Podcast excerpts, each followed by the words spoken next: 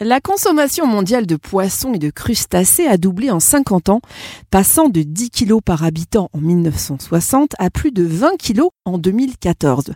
On estime aujourd'hui que la consommation d'animaux marins s'élèverait à 22,3 kg par habitant et par an dans le monde. Mais que savons-nous vraiment des fruits de mer?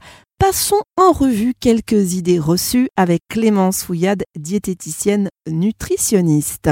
Alors on vante depuis toujours les bienfaits des fruits de mer sur notre organisme et donc notre santé.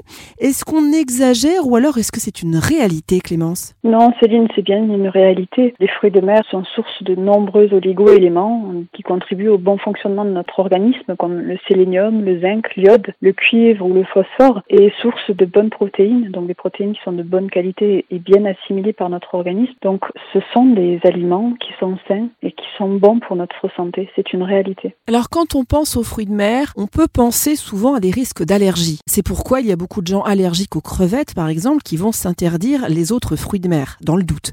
Alors est-ce que c'est une idée reçue de penser qu'on est forcément allergique à tous les fruits de mer et aux crustacés? Alors dans ces cas-là, c'est quand même essentiel d'essayer de réaliser un test pour voir quel est le réel allergène en fait qui va déclencher les allergies. C'est vrai que dans les crevettes, on va retrouver euh, une allergie qui est principalement liée aux protéines et qui du coup qui va être pour les crevettes et pour tous les crustacés de cette famille-là. Donc c'est logique d'éviter toute la catégorie. Au même titre qu'une allergie à l'iode induirait une éviction de tout le panel des produits euh, de la mer éventuellement. Recommander à quelqu'un qui fait attention à son poids de manger des fruits de mer ou des crustacés, est-ce que c'est une idée reçue ou alors est-ce que c'est une vraie bonne idée? Non, c'est une vraie bonne idée parce que ce sont des, des, aliments qui sont riches en protéines, peu caloriques parce que peu riches en glucides et peu riches en graisses et qui offrent un panel micronutritionnel très intéressant. Donc pour une personne qui fait attention à son poids ou simplement une personne qui veut rester en bonne santé, c'est un aliment qui est très intéressant, oui.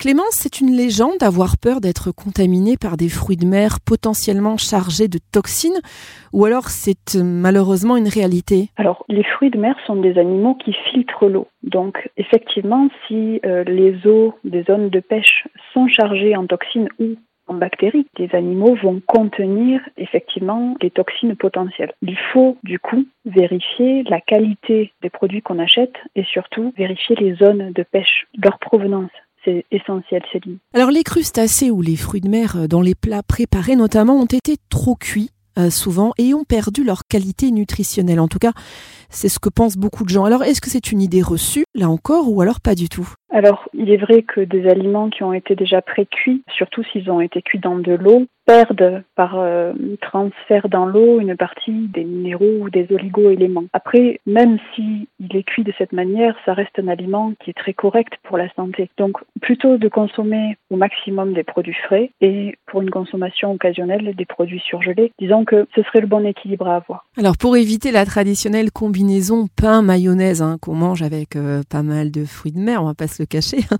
on peut proposer une sauce à base de fromage blanc, de fines herbes, d'échalotes et de jus de citron. Est-ce que ça c'est une bonne idée, une bonne alternative ou alors pas vraiment Alors bien sûr que c'est une bonne idée parce que ce sera plus léger, ça, ce sera goûtu euh, grâce aux herbes ou au citron qui va relever le goût du fruit de mer. Après bon, est-ce que ça remplace vraiment la mayonnaise? Je ne pense pas. Juste de faire attention à la quantité consommée. Alors attention, j'attire votre attention sur le fait que la crevette, les écrevisses, le crabe, la langoustine, les palourdes, les festons, les huîtres, les moules, les calamars et les escargots sont les fruits de mer les plus allergisants.